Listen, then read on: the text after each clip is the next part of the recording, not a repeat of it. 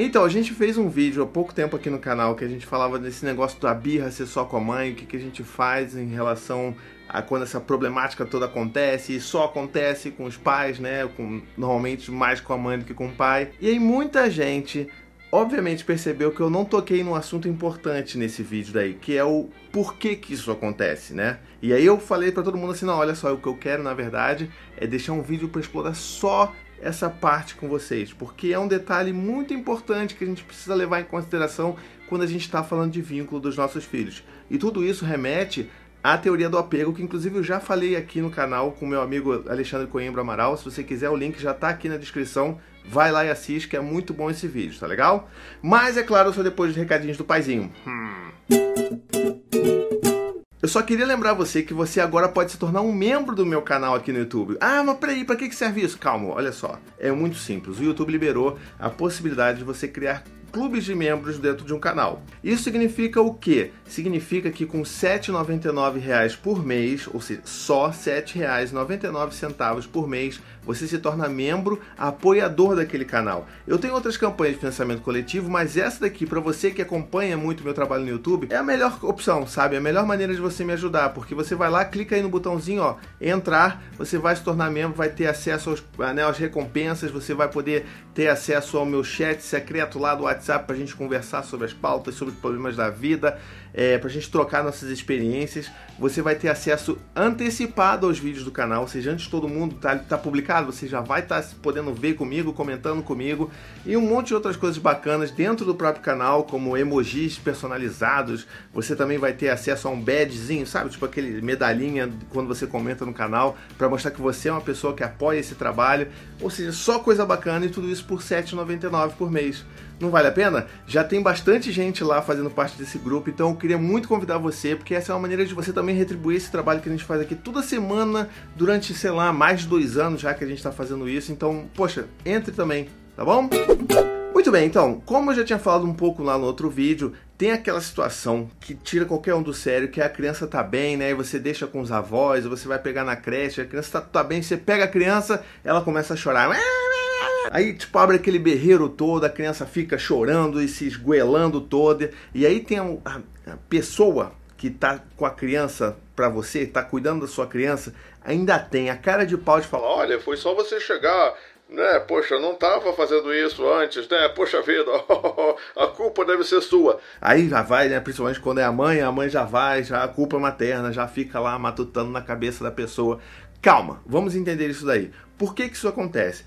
A explicação para isso está dentro da teoria do apego, ou seja, é o vínculo que a criança desenvolve com aquele cuidador principal, no caso a mãe ou o pai, é quem vai determinar com que a criança se sinta segura para demonstrar aquelas coisas que ela mais precisa demonstrar. Então, deixa eu tentar quebrar um pouco a explicação. Vamos pegar o exemplo clássico lá de você pegar o teu filho na creche ou na escolinha e a criança começa a gritar e chorar e dar birra até chegar em casa. Por que que isso acontece? Porque é, finalmente aquela criança conseguiu estar com um adulto cuidador, com o pai ou com a mãe, ou qualquer que outro seja o cuidador responsável, que ela tem um vínculo de apego muito forte e muito seguro, ela vai poder se sentir segura de ser quem ela é, de fazer o que ela precisa fazer, sem medo de, ah, vou deixar de ser amada, não, ela vai, não, é, sabe, vão me abandonar, porque ela já tem essa confiança no vínculo e na relação que ela construiu com você. Então, assim, é bonitinho, né? Tipo, a gente pode pensar assim, poxa, que fofinho, né? Então ele faz essa desgraça toda só porque ele me ama muito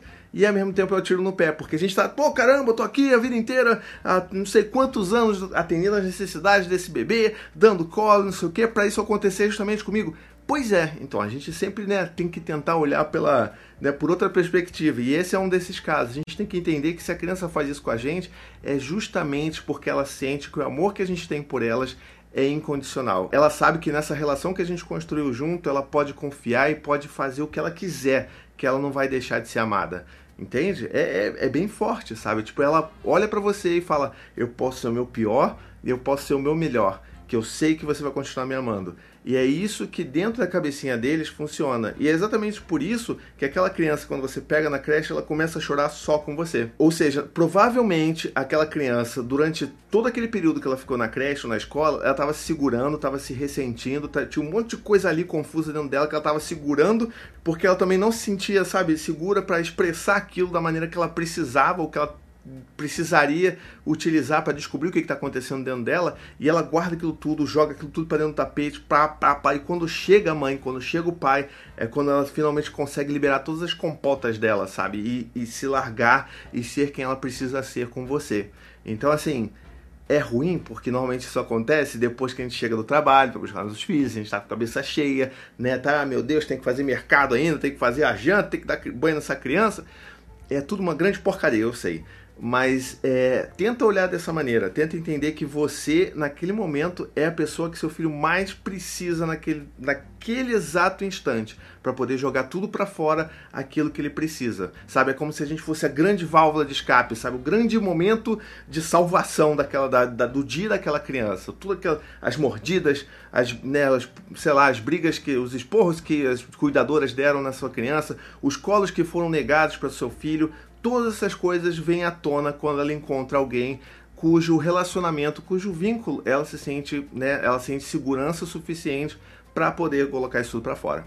Então, assim, a gente fica. É, uma das maneiras que a gente tenta, assim, falar, né? Principalmente, por exemplo, você vai pegar o teu filho com os avós. E os avós adoram jogar isso na sua cara. Olha, tava bem comigo aqui, ficou uma santinha. É claro que ficou uma santinha o tempo inteiro, porque essa criança, ela não sabe o que, que vai fazer, o que, que seus avós vão fazer com ela, né? Não sabe o que vai fazer. Então, ela vai ficar quietinha porque ela não tem confiança, não se sente segura naquela relação dali. Uma boa maneira de enxergar isso é entender que isso é muito mais um parâmetro de nível e qualidade de vínculo com a criança do que necessariamente uma medição de criança bem educada, sabe? Até porque isso não existe, né? Vamos parar pra, vamos, né? Vamos admitir. Então, tenta entender isso. E aí, sei lá, tipo, pô, você vai pegar seu filho lá com a avó, né? Aí a avó já começa lá, ah, não tava fazendo nada disso, tá vendo? Só que coisa, né? Aí você como é que você pode lidar com isso? A melhor maneira de você lidar com isso é a grande cara de alface, né? É, né? Pois é, que coisa, né? Acho que ela tava com alguma coisa aqui presa, precisou botar para fora. É, ela tá. Ou então, sei lá, bota até a culpa no cansaço. Ah, deve estar tá cansada, não sei o quê. Faz qualquer coisa. O importante é você saber o porquê dessas coisas acontecerem. Não, tipo, sabe, entrar numa disputa de tipo, oh, meu vínculo é mais forte e mais seguro do que o que ele tem com você. Ho, ho, ho. É por isso, sabe? Tipo, não, não, adianta, sabe? Tem pessoas que você não vai conseguir ter esse nível de diálogo e, tipo, nem é legal você ficar, né, se bravejando qual é o vínculo que você tem com seu filho.